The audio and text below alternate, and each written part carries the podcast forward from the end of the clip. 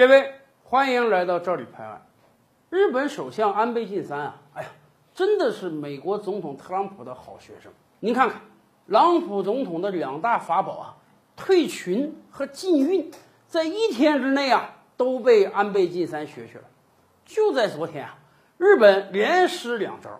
首先说他们退群，退出哪个群呢？退出 IWC 国际捕鲸委员会。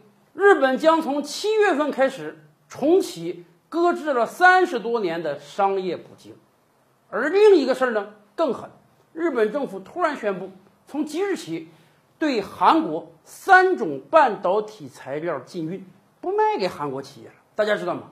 这三种半导体材料有过半是在日本生产的，甚至有一种是百分之九十由日本企业生产的。日本这一禁运啊！韩国的几大高科技巨头，三星之类的，那可是很麻烦的。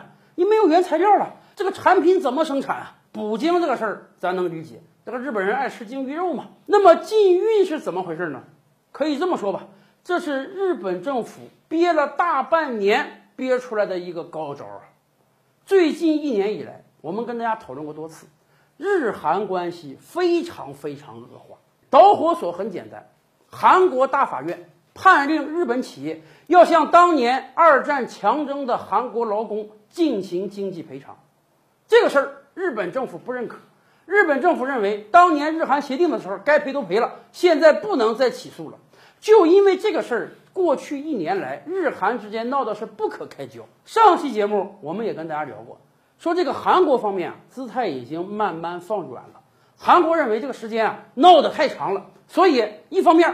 韩国国会议长文喜相已经向日本人道歉了，说他不应当啊说这个日本天皇是战犯的儿子。另一方面，G20 峰会之前，韩国多次放风说，你看有没有可能啊？G20 峰会的时候在大阪举行，这个日韩两国元首呢进行一个会谈，把这个事儿谈开，好不好？结果日本根本不同意见面，在整个大阪峰会的时候，日本对韩国非常冷遇啊，也就是。两国元首啊见个面，礼貌性的握手握了几秒钟，再没有任何交流。那个时候我们就猜测啊，日本到底准备怎么解决这个问题？是到这个国际法院去提告韩国吗？还是有别的后手？没想到日本的后手是跟美国学的，干脆我禁运你这些半导体材料，让你这个韩国企业生不如死啊！上期节目我们也跟大家聊过，说日本为什么现在只对韩国下手？原因很简单。柿子要找软的捏，人找老实的欺负。环顾四周啊，美国、俄罗斯、中国，他敢欺负谁？他也就敢欺负欺负韩国了。所以可以预见的是，日本这次禁运半导体材料，目的就是逼得韩国撤销大法院的裁决，或者韩国政府你自己站出来说，日韩协定当时定完了啊。日本该赔赔了，以后韩国国内再有人起诉，这个钱儿韩国政府赔，轮不上日本政府赔。那个时候，日本才算彻底捡回了面子。只不过大家不要忘了，韩国人还真是挺有血性的，尤其是韩国政府经常换，一会儿是亲日派，一会儿是反日派。现任政府明显是反日派，所以韩国现任政府能这么轻松的屈服吗？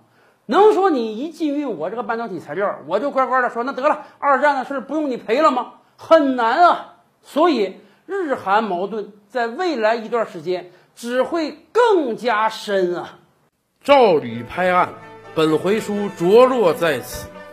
欲知大千世界尚有何等惊奇，自然是且听下回分解。